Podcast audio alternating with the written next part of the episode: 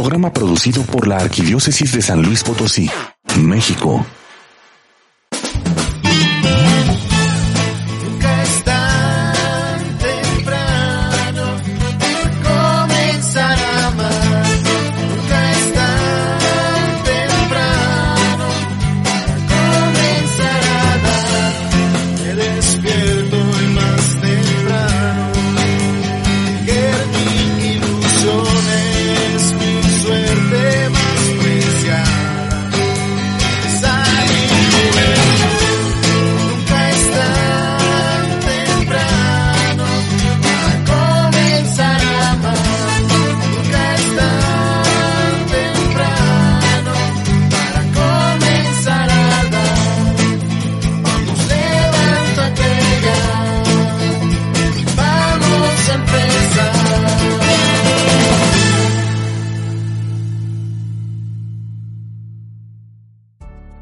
Buenos días, queridos radioescuchas. Bienvenidos a una emisión más de su programa Nunca es tan temprano. El día de hoy es un programa muy especial y sobre todo queremos iniciar felicitando a todas las mujeres que tienen la dicha, el regalo, el don y la bendición de ser mamás. Muchísimas felicidades a todas nosotras porque fuimos sido elegidas por Dios para ser co-creadoras de un nuevo bebé. Y desde aquí, desde esta cabina, les mando un abrazo y, y una felicitación muy grande. Y por qué no, pues hay que seguirnos festejando todo el día, toda la semana y todo el mes de la mejor manera posible. Y bueno, pues vamos a, dar inicio. Agradecemos enormemente eh, a todas las personas que nos escuchan.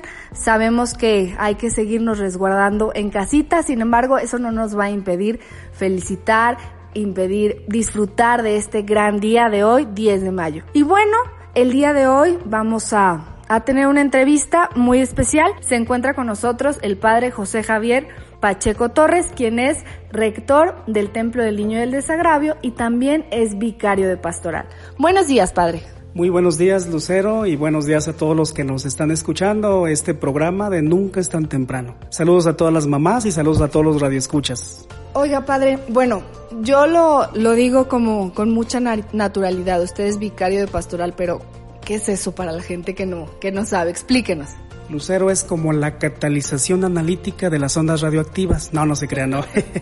no, vicario de pastoral es el sacerdote o la persona que le ayuda al arzobispo, aquí en un lugar determinado, a coordinar las diferentes cuestiones pastorales.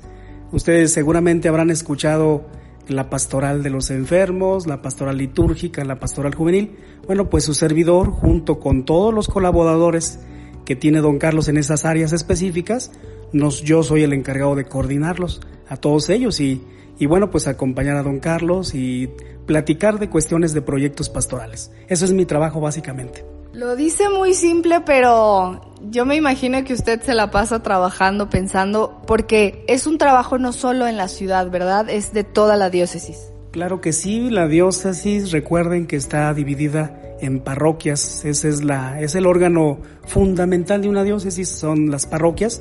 En nuestra diócesis de San Luis Potosí tiene 118 parroquias y, y contando, ¿verdad? Porque posteriormente tendremos unas nuevas parroquias por ahí.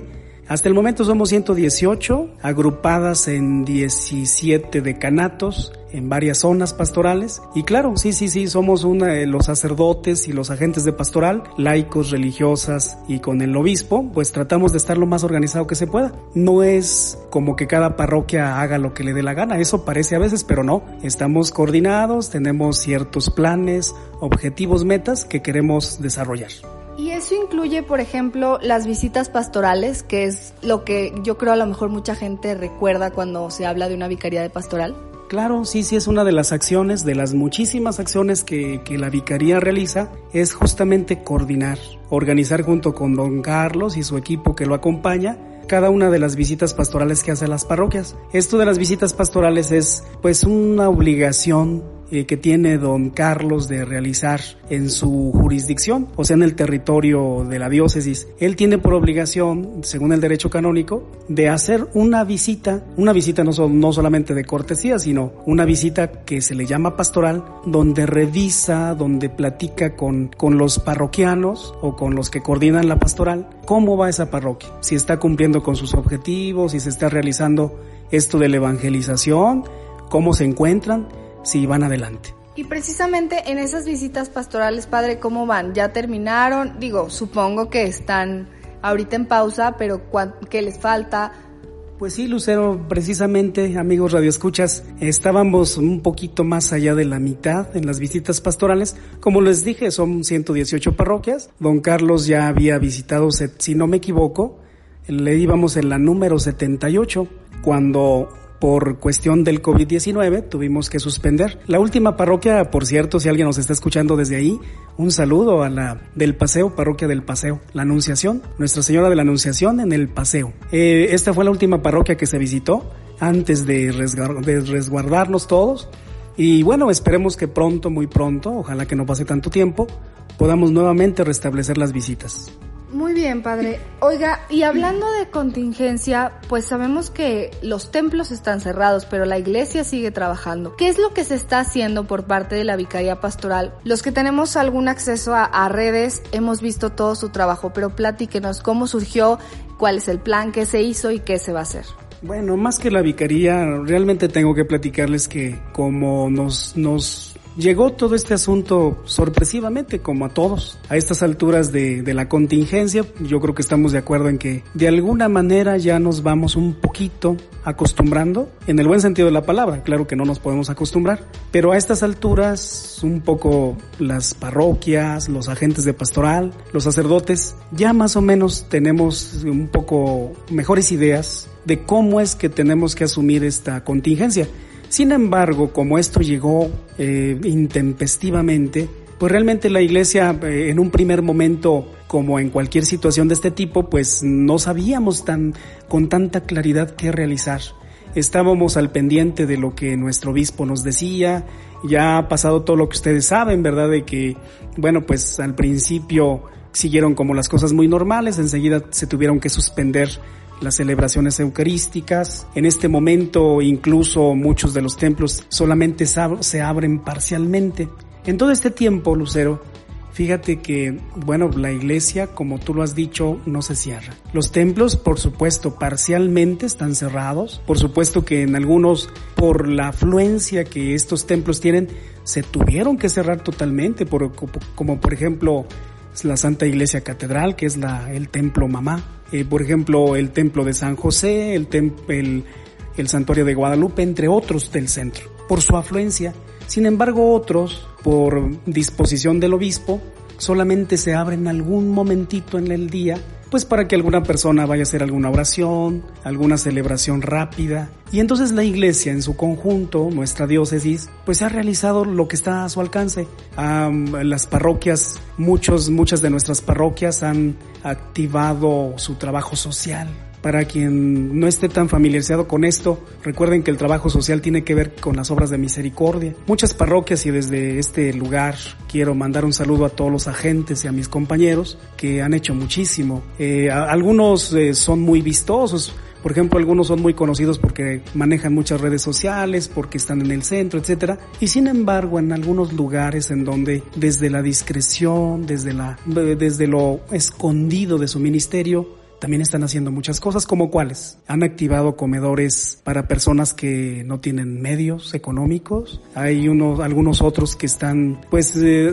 recogiendo despensa en sus templos, en sus oficinas y las hacen llegar a las personas más necesitadas. Algunos otros, pues, han activado alguna otra serie de, pues, de actividades como visitar a personas ancianas con mucha cautela para saber cómo están. Han creado redes en sus parroquias con sus, con las personas agentes de pastoral para dar una checada, ¿verdad? De que todo esté bien, de que tengan ellos quien les traiga pues la despensa. Pues se ha realizado muchas cosas. Dentro de todo eso, Lucero, pues por supuesto, ¿verdad? Que el departamento, la oficina en donde yo colaboro, por supuesto que también junto con los, las, los sacerdotes de las dimensiones y algunos otros laicos, pues hemos tratado de poner nuestro granito de arena. ¿Qué es eso? Solamente un granito en medio de todo un trabajo arduo, no solamente en la ciudad, sino en muchas parroquias de toda la diócesis. ¿Qué es lo que hemos hecho en la Vicaría Pastoral? Bueno, pues hemos activado un programita, un programa de actividades que se llama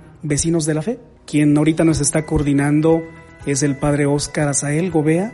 Él tiene mucha creatividad junto con mis otros compañeros de la pastoral profética, con el padre Oscar Martínez, con el padre eh, Ramiro, con el padre de la pastoral juvenil, eh, Rodolfo, el padre Rodolfo, y, algunos otros que se han estado sumando con la pastoral litúrgica, entre otros, pues eh, hemos puesto a su disposición algunos materiales digitales que le llegan a usted a su celular, a su tableta, a su computadora, pues para en este tiempo poder seguir viviendo nuestra fe a través de actos de piedad, a través de actividades de fe, a través del rezo del Santo Rosario, la transmisión de la Eucaristía, entre otras cosas, pues hasta donde nos es posible, pues mantener un poco el ánimo, el ánimo cristiano. Yo creo que hay muchísimas, muchísimas alternativas hoy en las redes sociales, en el Internet. Y bueno, nosotros nuestra intención no era ni saturarlos, ni solamente bajar y copiar y, y listo, sino más bien ofrecer quizás pensando desde nuestra propia necesidad y también de nuestras propias capacidades, pues ofrecer algo propio de, de, nuestra diócesis. ¿Cómo ves, Lucero? No, pues se me hace muy interesante y sobre todo muy oportuno, puesto que pues con esta situación uno se tiene que llegar a través de, cual, de los medios para acercar a, Jesús, a su mensaje, sobre todo pues en esta Semana Santa que pasamos, en esta, en esta Pascua que estamos viviendo. Padre, ¿cómo se vivió esta Semana Santa a través de la Vicaría de Pastoral por medio de Vecinos de la Fe? Eh, mira, pues híjole, es algo impensable, realmente sí. En este momento yo creo que a muchos nos rompió el corazón definitivamente el hecho de ya de la gravedad de esta contingencia y de y todavía más aunarle a aquel lugar en donde encontramos un poquito de consuelo pues no estuviera, o sea, no estuviera abierto. En e-, esa, esa semana, la verdad, para muchos sacerdotes y para, tu, para su servidor, realmente hubo un momento un poquito de estrés. De estrés sobre todo porque tal vez no se, no se llegara a comprender que los primeros que no nos encantaba el asunto de suspender las actividades religiosas, pues eran nosotros. Y sin embargo, teníamos que estar trabajando eh, colaborando con las autoridades sanitarias y las autoridades civiles, pues para que esto no se llegara a realizar, porque sería muy peligroso y sería bastante irresponsable. ¿Y de qué manera se vivió? Pues híjole, pues en familia, quienes eh, muchas personas, me consta que a través de algunas propuestas que sus propias parroquias y que la Vicaría Pastoral también les propuso, pues algunas de las actividades como eh, la visita a los siete altares, por ejemplo, la de la Elvia Crucis en la familia, la del Pésame a María, el mismo Domingo de Ramos, hubo tantas expresiones tan hermosas en, a lo largo y a lo ancho de todo México y por supuesto también de la diócesis que, que también de alguna manera nos hizo entender que es ahí donde a mí me quedó más claro, Lucero, que, que el templo se puede cerrar, pero la iglesia no. Ahí creo que ya quedó un poquito más claro. Y se vivió pues con esperanza, con fe, con un poquito de, poquitito quizás de frustración, pero, pero al final de cuentas tratando de ser responsables lo más que podamos. Por supuesto. Y bueno, con estos comentarios los invitamos a reflexionar ustedes cómo vivieron esta Semana Santa, cómo están viviendo la Pascua. Y si tienen algún comentario, llámenos al 812-6714 o al 350-2303. Regresamos, no le cambies. Sigue con nosotros. Estás en Nunca es tan temprano. Ya estamos de regreso en Nunca es tan temprano. Radio Escuchas, estamos en el segundo bloque de tu programa Nunca es tan temprano, hoy día 10 de mayo, felicitando a todas las mujeres que tienen la bendición de ser mamás y sobre todo también hablando acerca de lo que nuestra iglesia potosina está haciendo a través de la Vicaría de Pastoral. Se encuentra con nosotros el padre José Javier Pacheco Torres y nos está hablando acerca de cómo, cómo se vivió esta Semana Santa, muy diferente a cualquiera que, que hayamos vivido. Y padre, pues no todo el trabajo de la vicaría se centró nada más en esta Semana Santa, en el Domingo de Resurrección, sino que supongo que se sigue haciendo un trabajo. ¿Qué es lo que se está haciendo actualmente? Bueno, mira, Lucero, pues eh, la iglesia continúa tratando de organizarse. Tal vez, bueno, como son cosas internas, esto es poco, eh, es poco probable que las personas se den cuenta. La iglesia se sigue organizando en el sentido de que, por ejemplo, el colegio de Canal sigue sesionando a través de Zoom, ¿verdad? Esa plataforma digital con su pastor, con don Carlos. Se siguen poniendo de acuerdo eh, a los decanos, que son quienes representan las diferentes áreas de la diócesis y que hacen de alguna manera la función pastoral que le corresponde a don Carlos, de coordinar a los demás hermanos sacerdotes. Ellos han estado en comunicación con don Carlos y han estado platicando con algunas de las autoridades sanitarias. El Consejo Presbiteral, que es otro organismo muy parecido a esto, pero que más bien aconseja a don Carlos en algunas de las acciones que él toma.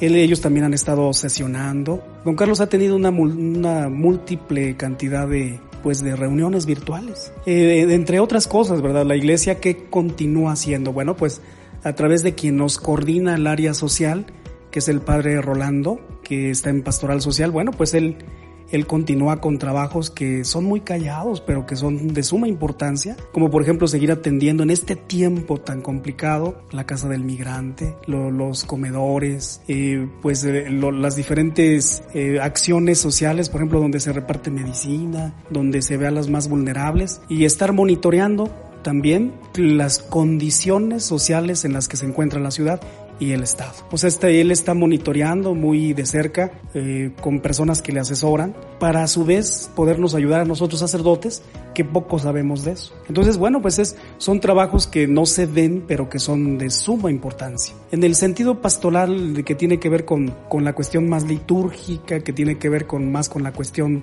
del área catequética y otras cuestiones, usanzas y costumbres y demás y devociones, bueno, pues también seguimos trabajando, ¿verdad? Nuestra, nuestra parte en el área que yo coordino, pues ahí que estamos eh, elaborando algunos eh, subsidios para este tiempo. Por ejemplo, el día eh, hace días pasados estuvimos recibiendo en nuestros WhatsApps, eh, cuentas de Facebook y demás, el rosario para este mes de mayo. Que yo creo que a estas alturas ahorita ya, ya muchas mamás, que por cierto seguimos felicitando y muchas personas ya están rezando. ¿Qué de, qué tiene de diferente? Ah, bueno, pues que es un rosario bíblico que estamos en, que estuvimos elaborando pues para todo este mes, ¿verdad? Que vamos a estar en casita hemos estado sacando varios subsidios, ¿verdad?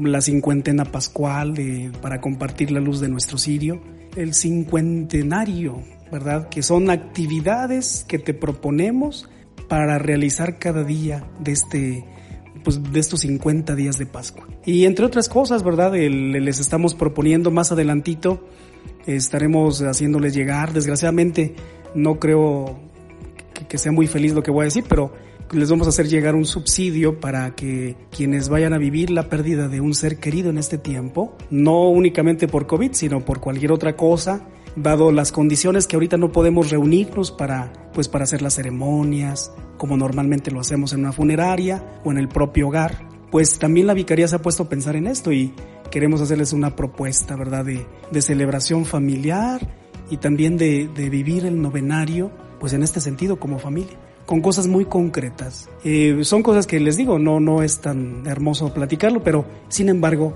se suceden y, y se requiere de ese material. Pues entonces su trabajo no se termina. Yo creo que todos los días este, se levantan pensando qué pueden ofrecer a la diócesis. Yo que he tenido la oportunidad de revisar esos subsidios se me hacen bastante bien pensados, bastante bien redactados y bien hechos. Creo que es digno de de una arquidiócesis como la de San Luis Potosí este tipo de materiales. Ojalá que ustedes tengan probabilidades y quieran acceder a este material, a los subsidios. Les recuerdo que pueden llamarnos, dejarnos su número de WhatsApp y con mucho gusto aquí se los enviamos. O si no, padre, ¿en dónde, en qué páginas de Facebook, dónde pueden encontrar toda esa información? Bueno, nuestras cuentas de Facebook son las siguientes, es Vicaría Pastoral San Luis Potosí, eh, Animación Bíblica de la Pastoral, SLP, eh, DIPAG, DIPEG, eh, entre otras, ¿verdad? Esas son las que ahorita recuerdo. Eh, pero sobre todo ahí, en, pues, si usted pone Vicaría Pastoral, seguramente luego, luego le va a remitir a varias, pero la de San Luis. Y ahí, ahí normalmente colgamos nuestros, nuestros materiales. Por supuesto. Y si no, aquí les digo, el padre Pacheco muy amablemente nos envía todos los días. Lo del cincuentenario pascual también nos envía los subsidios, así que llámenos 812-6714 y 350-2303. Déjenos sus datos y con mucho gusto nosotros les vamos a enviar este material. Obviamente es para que lo compartamos, para que más y más gente se entere de estas buenas nuevas. Oiga, padre, y yo quisiera hablar acerca de una iniciativa que a mí me llegó, que pues a lo mejor por encimita suena muy bien. Es la iniciativa que dice queremos pan de vida o algo parecido, que es una propuesta según según sé, según pude ver un video bastante emotivo, donde la gente le pide a los obispos a los obispos, perdón, que vuelvan a abrir los templos, que vuelvan a ver eh, Eucaristías. Sin embargo, ¿cuál es la posición de nuestra diócesis acerca de esta iniciativa? Lucero, pues qué bueno que me preguntas esto hoy en este día tan especial que es 10 de mayo donde estamos celebrando a nuestras mamás. Pues de alguna manera también tenemos que felicitarnos porque nuestra iglesia también es mamá y es maestra. Y como toda mamá, en ocasiones, nosotros los hijos pensamos, no sé si ustedes, ¿verdad? Pero yo recuerdo, recuerdo algunas cosas de mi infancia o de mi primera juventud o adolescencia en donde no solamente de mi mamá, sino de mis padres en su conjunto, Alguna vez yo pensé que, que tenían algo contra mí, porque tal vez algo que a todas luces yo veía que era algo bueno para mí y sin embargo no me lo permitieron. Solamente al pasar de los años uno puede comprender que, que normalmente un papá y una mamá cuando le dicen a su hijo le dan, le dan alguna nota de, de, de, de privación o le dan alguna, alguna pues sí, le dicen que no a alguna de sus iniciativas, uno en ese momento no puede comprenderlo. Esta iniciativa, por supuesto que no es del todo mala, ¿verdad? No, no, es más, no es mala, pero, pero tal vez esté mal ubicada. Queremos pan de vida, hermanos, yo también lo quiero. Y yo creo que los obispos son los primeros en querer. Nuestros obispos, eh, por supuesto, ellos como nuestros pastores, tienen que hacer discernimientos teniendo un poquito de más datos que lo que cualquier mortal o al menos muchos de nosotros no tenemos. Y sus decisiones, por supuesto que nunca, no, no siempre son bien vistas y el que toma decisiones tiene una responsabilidad mucho más grande. Queremos pan de vida, por supuesto que no lo critico ni mucho menos, pero no creo que tenga todo, todo esta propuesta en donde a los obispos le piden que por favor abran los templos, que, que, que, se sigan celebrando las Eucaristías. Ciertamente ellos mencionan que con los cuidados y que ellos se comprometen. Eso, por supuesto, por, a mí por poquito y me convence, ¿no? Pero, pero gracias a Dios yo no soy obispo.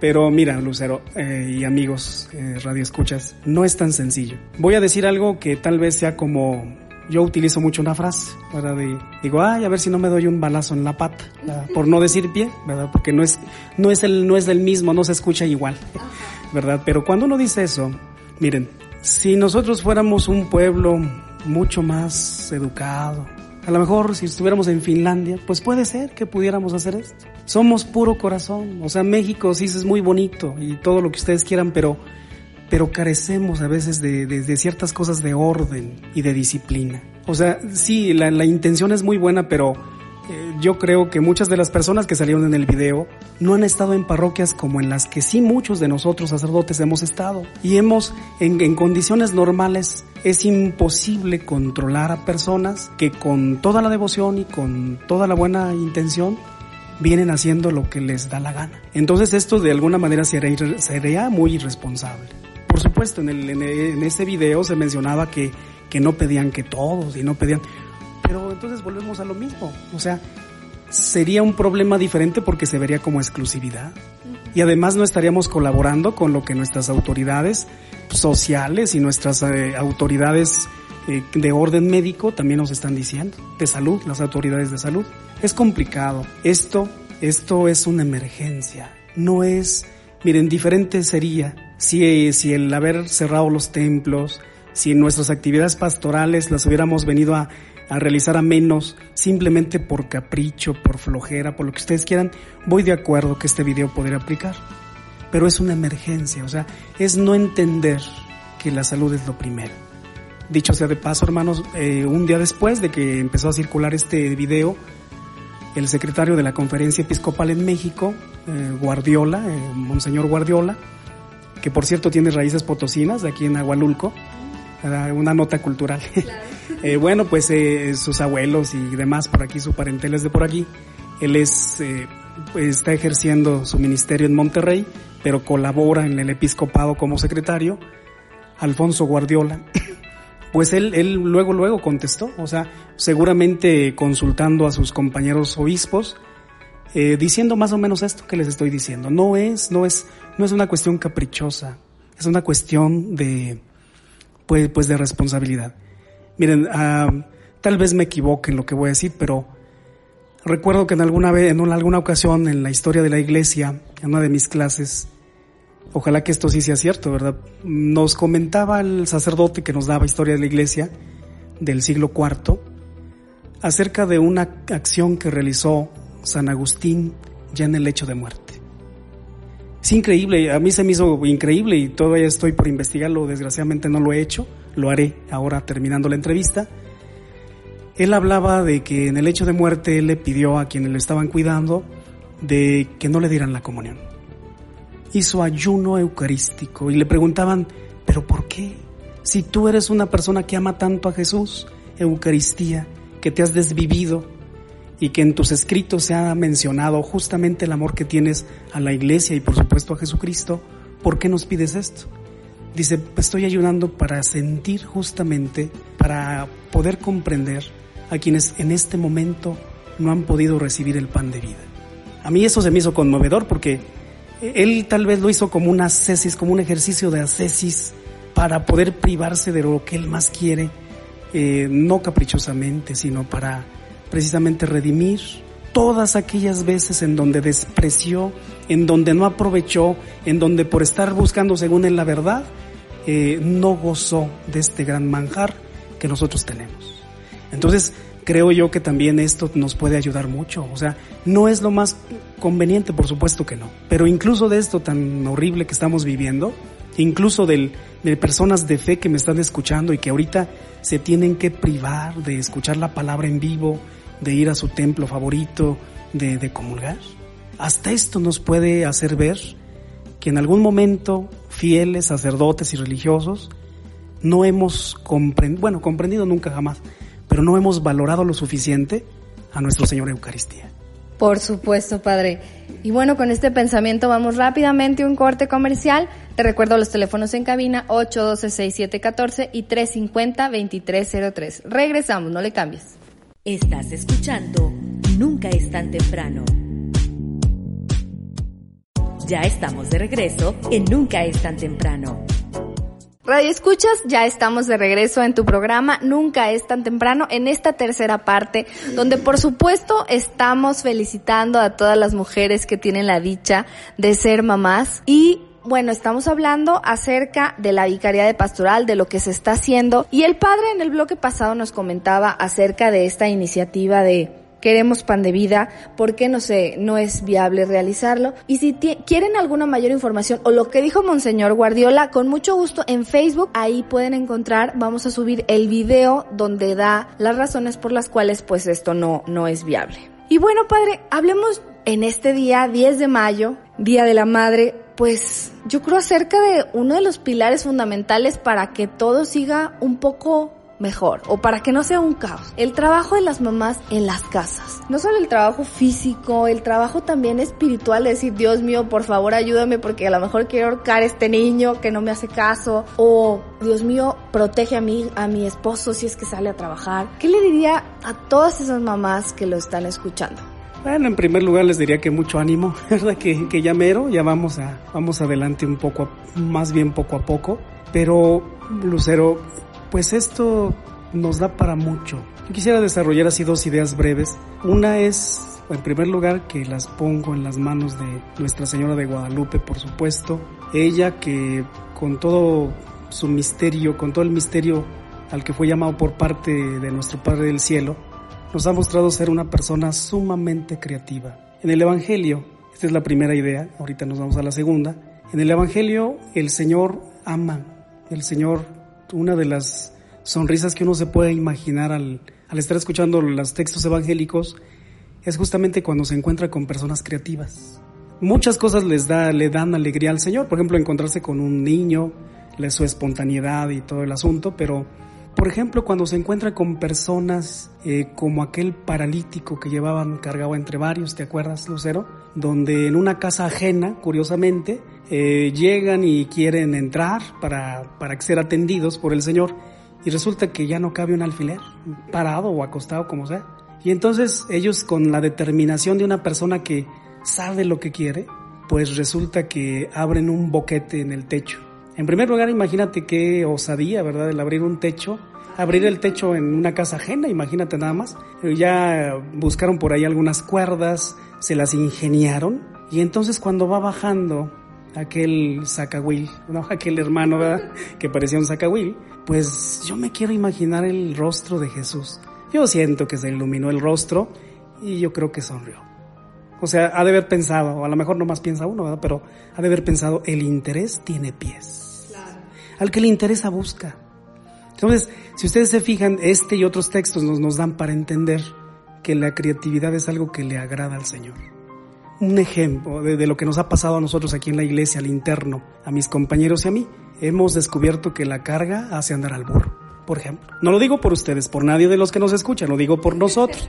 Y no por todos mis hermanos, sino por solamente por algunos. ¿Desde cuándo junto con don Carlos teníamos la idea de, de, abrir un departamento de comunicación digital, o sea, para atención a las redes y eso. Y por mil cosas que trae uno, ¿verdad?, en la vida, por estar acompañando las visitas pastorales, porque no hay recursos, por mil cosas que tú ya sabes, Lucero, pues obviamente esto no había llegado a, a cuajar. Y fíjate lo que viene a activar, y por supuesto sin medios, sin más que la creatividad, la buena disposición, el tiempo de algunos de mis compañeros, y bueno, va, se ha activado esto de vecinos de la fe. Esperemos que sea el comienzo de algo un poco más grande y un poco más profesional, pero creo que la creatividad eh, es algo que, que el Señor le agrada y es lo que hoy quisiéramos platicar con, nuestras, con las mamás que nos están escuchando. Este tiempo de confinamiento pues nos ha retado todos, por supuesto, hubo un momento en donde tenemos miedo y seguimos teniéndolo, por supuesto, mucha preocupación. Las cuestiones económicas, la cerrazón de muchas de las autoridades, y ya saben a quién me refiero, eh, entre otras cosas. Eso nos hace pensar mucho, pero también saca o lo mejor de ti o definitivamente la derrota de parte tuya. Entonces, ustedes vean, mamás, yo entiendo que quisieran de mi parte una palabra más, más hermosa, un poco más elegante, pero lo que yo les digo, con todo esto que están viviendo en sus casas, o de ahí sacamos algo muy bueno, mucha creatividad y mucho más potencial que teníamos para ir en reserva, o definitivamente no la vamos a hacer. El segundo, la segunda idea, no es mía, Lucero, ciertamente, pero la escuché en los últimos ejercicios que viví junto con mis compañeros, en Jesús María. El sacerdote expositor nos hablaba, eso fue de lo que a mí más me llamó la atención, acerca de cómo a María, nuestra mamá también en el cielo, eh, le fue anunciada por parte de Simeón. Recordarán ustedes, Radio Escuchas, una espada atravesará tu corazón. Al menos yo me confieso, toda la vida yo había pensado que esa, esa famosa espada representaba todos los sufrimientos que en la vida un ser humano, y en este caso María, iba a tener. ¿Y qué creen? Gracias a Dios estaba equivocado.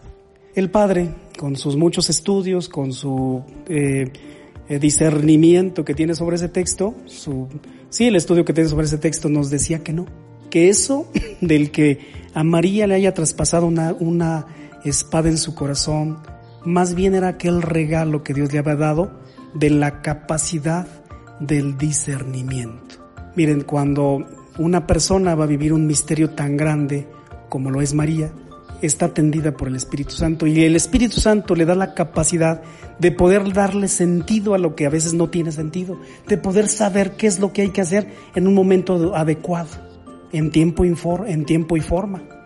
Entonces, bueno, a ella se le regaló a través de ese signo que le mencionó este personaje, este anciano, anciano llamado Simeón, se le regaló eso a la Virgen María. Y por eso entonces escuchamos en los demás textos evangélicos donde se dice, ah, y entonces estas cosas María las guardaba en su corazón. No las guardaba como a veces muchos de nosotros las guardamos, como si fuera un closet o un ropero en el, en el caso de muchos, ¿verdad? Así como un montón de resentimientos que se va haciendo un, pues una bola de sentimientos ahí incomprensibles. No, María los guardaba para que luego a la luz del Espíritu pudiera tener la ciencia para poder discernir todo eso. Hoy en el Día de las Madres, bueno, pues yo les recuerdo que si ustedes se, se ponen al amparo de la Virgen María, ella nos cuida a todos porque todos somos sus hijos, pero yo pienso que tiene un trato especial por quienes comparten como ella el cuidado de lo más grande que hay, que es un hijo o una hija. Entonces, yo creo que ella también le pide a nuestro Señor Jesucristo que, que esa espada atraviese a cada una de ustedes, no pensando como antiguamente lo, lo decíamos, que son un montón de sufrimientos o aquello que, que dijimos hace algunos días, Lucero, de que es que es la cruz que me tocó. Ya ven que el día 3 de mayo celebramos la Santa Cruz y esa, esa idea, hermanos, no es correcta. O sea, eso de qué es que es la cruz que me tocó. Y entonces por eso aguanto todo lo que el esposo o la esposa me dice y me hace. Claro que no. Yo quisiera recordarles el texto donde el Señor dice, el que quiera venir tras de mí, que tome su cruz de cada día y que me siga. Allí está denotando libertad para tomar esa cruz. De tal manera que el creer en esto no significa endilgarle las cruces a los demás, sino tomar la que me corresponde a mí mismo. Mamá de familia que me escuchas, que la Virgen María te haga comprender esto, que tú debes de pedir a Dios una capacidad de poder discernir, para bien y para mal, hermanas en Cristo. Fíjense que ustedes tienen un papel fundamental en la educación. Ustedes, ustedes puede haber muchas cosas chuecas en nuestro país, en nuestro estado, en nuestra ciudad, en nuestra ciudad, pero con la ayuda de ustedes, si ustedes piden más discernimiento, la sociedad puede ir cambiando. Pero si lo queremos dejar a que otros lo hagan, a que la maestra de la escuela, a que la catequista en la parroquia, a que el Estado, a que el gobierno, a que no sé quién, esto no tiene fin. Pero en cambio, si asumimos en este día que el Día de la Madre, donde verdaderamente reconocemos todo su trabajo, toda su creatividad, pero también el regalo tan grande para poder hacer que las cosas en nuestra sociedad y nuestra iglesia puedan ser diferentes. Les mando un abrazo y, en verdad, o sea, no tengo otra cosa que poderles ofrecer sino mi oración y seguirle pidiendo a Dios que las ilumine. Es difícil ser ser humano, pero creo yo que doblemente difícil es ser mamá. Pero también es una bendición. Muchas gracias, Padre, por estas palabras. Realmente, pues sí, hay que pedirle a Dios este don de discernimiento. Y bueno, Padre, estamos por cerrar esta entrevista, no sin antes, pues agradecerle que, que nos haya podido conceder esta entrevista con todas las medidas sanitarias necesarias y pues alguna palabra final, ¿dónde podemos localizarlo? Bueno, Lucero, pues eh, a mí me pueden localizar en este momento de confinamiento, aquí donde yo vivo, en el templo del Niño del Desagravio. Aquí es el templo, es la casa pastoral y es la casa también parroquial. Bueno, no es parroquia, pero es la casa del templo. Yo aquí estoy, ¿verdad? Trabajando como muchos de, de, de sus hijos, señoras, en home office, ¿verdad? Estando al pendiente de algunos asuntos que todavía se pueden realizar desde el escritorio. Y también para quien gusten, eh, aquí he activado pues una pastoral, una pastoral muy sencillita que le he mencionado, con, bueno, le, he puesto la pastoral de la escucha. Consiste, bueno, pues en platicar fraternalmente, cara a cara, con su debida distancia, por supuesto, o si quiere usted confesarse. Eh, esto a través de, de, citas ¿verdad? específicas eh, claro, con la responsabilidad adecuada para que no nos aglomeremos. Gracias a Dios es bajo cita, aquí a los números aquí de la oficina y, y bueno, pues aquí han venido personas y por supuesto lo pongo al servicio de quien guste. Ahorita al final les dejo el número de aquí del Templo del Niño del Desagravio. Me da mucho gusto poderlos saludar, por supuesto a las mamás y a todas las personas que hoy nos escuchan. Y gracias y felicidades a Nunca es tan temprano. Padre, pues compártanos los números a dónde hacer cita para vivir esta pastoral de la escucha. Bueno, al celular, al 4445 09 78 72 y al número de la oficina que es el 815 46 36. Ahí, eh, bueno, yo atiendo para esta pastoral de la escucha de básicamente de lunes a domingo, ¿verdad? Entonces es de las 10 de la mañana a la 1 y 30 de la tarde.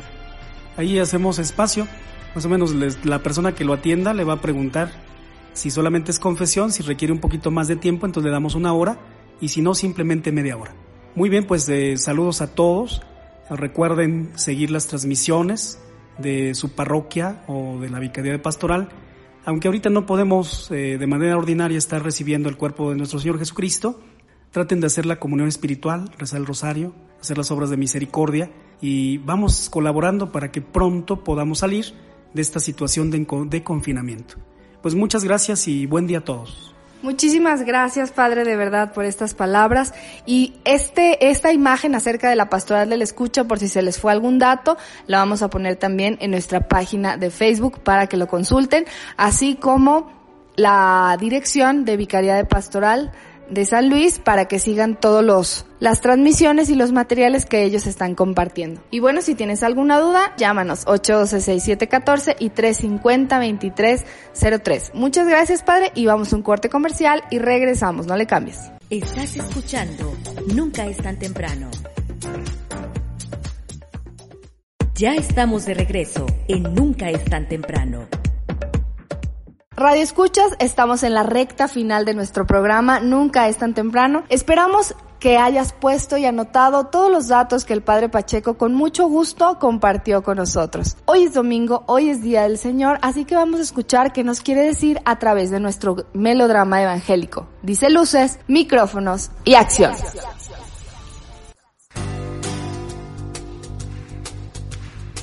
El Evangelio es luz y vida. La palabra de Dios es alimento para el alma. Escucha el melodrama evangélico.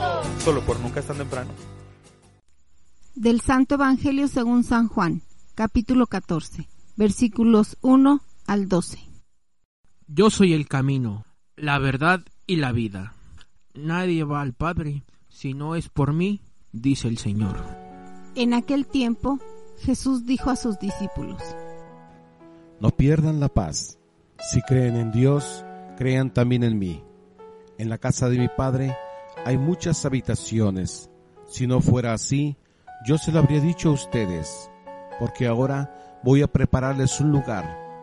Cuando me haya ido y les haya preparado un lugar, volveré y los llevaré conmigo, para que donde yo esté, estén también ustedes, y ya saben el camino para llegar al lugar a donde voy. Entonces Tomás le dijo, Señor, no sabemos a dónde vas, ¿cómo podemos saber el camino? Jesús le respondió, Yo soy el camino, la verdad y la vida. Nadie va al Padre si no es por mí. Si ustedes me conocen a mí, conocen también a mi Padre. Ya desde ahora lo conocen y lo han visto. Le dijo Felipe, Señor, muéstranos al Padre, y eso nos basta. Jesús le replicó, Felipe, tanto tiempo hace que estoy con ustedes y todavía no me conoces. Quien me ve a mí, ve al Padre. Entonces, ¿por qué dices, muéstranos al Padre? ¿O no crees que yo estoy en el Padre y que el Padre está en mí? Las palabras que yo les digo, no las digo por mi propia cuenta. Es el Padre que permanece en mí quien hace las obras. Créanme, yo estoy en el Padre y el Padre está en mí. Si no me dan fe a mí, créanlo por las obras. Yo les aseguro, el que crea en mí hará las obras que hago yo y las hará aún mayores, porque yo me voy al Padre.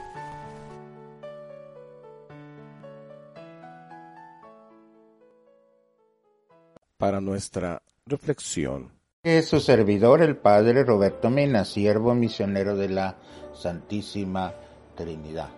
Le agradecemos a Dios porque vamos avanzando en este tiempo de la Pascua y ya nos encontramos precisamente en la quinta semana de la Pascua y el Evangelio de hoy está tomado de San Juan en el capítulo 14, versos del 1 al 12.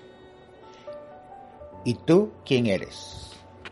El ser humano moderno pues pone en tela de juiciosas seguridades todo lo relativiza.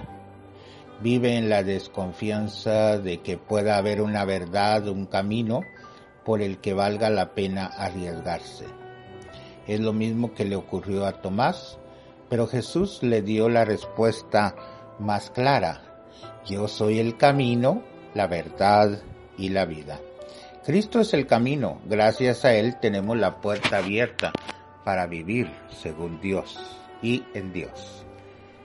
Entonces, primero nos dice, yo soy el camino. Lo acabamos de escuchar en este Evangelio, yo soy el camino, la verdad y la vida, nadie va al Padre sino por mí. Jesús se nos presenta como aquel que da sentido pleno a la existencia, como el que es capaz de satisfacer nuestro deseo de felicidad, de gozo, de vida plena, siguiéndole a Él todos los valores, las expectativas, las esperanzas, las ilusiones humanas se hacen más plenas. Todos los esfuerzos que hacemos al servicio de una vida mejor pueden llegar todavía más a fondo, pueden alcanzar una amplitud insospechada. Por eso reconociendo a Jesús como el camino, ¿habrá quien no encuentre la ruta hacia el Padre? Sabiendo que es la verdad, ¿habrá quien la busque en otros o en las cosas? Teniéndolo como la vida, ¿habrá quien deje a la muerte la última palabra? Segundo aspecto, yo soy la verdad. Jesús es la verdad que debemos conocer. Dios se ha hecho palabra nuestra, ha venido tan cerca que podemos escuchar perfectamente el latido de su corazón. Jesús es verdaderamente el rostro de Dios. Todos quieren tener razón y la mayoría cree que la tiene, pero la verdad es única. ¿Cómo podemos conocerla? ¿Dónde encontrarla? Jesús responde de una manera sorprendente diciendo que Él es la verdad. La pregunta, ¿qué es la verdad? tiene ahora una respuesta decisiva y única. Yo soy la verdad. El instinto más arraigado en el ser humano es vivir. Es el ideal por el que más gustosamente el ser humano da su vida para poder vivir de una manera digna. Por eso también nos asegura que Él es la vida. Entre los diversos estilos de vida que los seres humanos tienen para vivir, cómo dar con la forma más real, digna e intensa. Jesús nos responde también a este interrogante y como siempre lo hace de una manera existencial, personal. Jesús nos asegura que Él es la vida. Por eso un ídolo nunca puede ser un buen camino, ni verdad, ni vida, sino una alienación. Entonces Jesús nos manifiesta la realidad de Dios. Como camino nos lleva al Padre, como verdad nos da una razón para luchar y como vida nos prepara una morada eterna. Por eso nuestra existencia pobre y débil se ha visto transformada por su presencia de una manera especial. Verdaderamente vale la pena arriesgarse y decir con toda nuestra fe, me la juego por Cristo, porque en definitiva es el único que en 20 siglos de historia no ha fallado a nadie, sino todo lo contrario, es el único que ha cambiado este mundo. Por eso en este mes mariano que nos encontramos le pedimos a la Virgen María su intercesión para que tengamos la fuerza de arriesgarnos por nuestra fe. Que nos bendiga el Padre, el Hijo y el Espíritu Santo. Amén. Agradecemos enormemente al ingeniero David y a Abdiel por la producción de este melodrama evangélico y al sacerdote por su comentario. Y bueno, aprovechamos este espacio también para mandar un saludo a Natividad Méndez y a Saúl Castro y por supuesto a todos los feligreses del Templo del Niño del Desagravio al que orgullosamente pertenezco. Y también queremos enviar un saludo, un abrazo muy grande a todas las que tienen la dicha de ser mamás, para que Dios las siga, las siga bendiciendo, el Espíritu Santo las siga iluminando y pues a festejar que este hoy es nuestro día, hoy podemos podemos relajarnos un poquito más y aprovechando que es domingo, pues que nos consientan, ¿verdad? Mi nombre es Lucero Apolo y les mando un abrazo muy grande a todos. Nos escuchamos el próximo domingo en punto de las 8 de la mañana por el 103.1 de tu FM y 1100 de AM. Que tengas un excelente domingo si eres mamá, un grandioso Día de las Madres y una maravillosa semana. Hasta la próxima.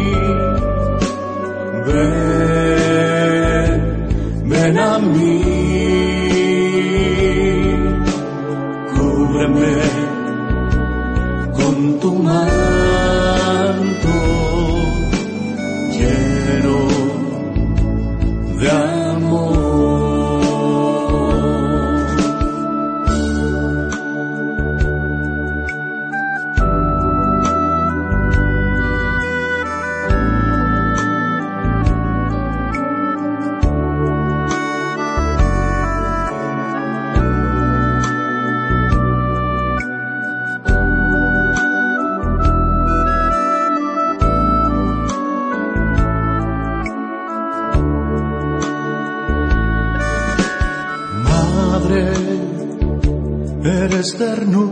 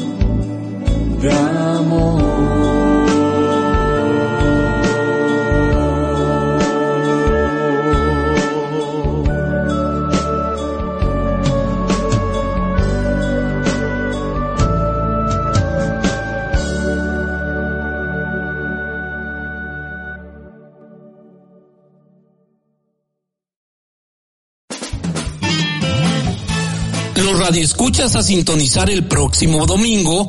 Este es tu programa Nunca es tan temprano.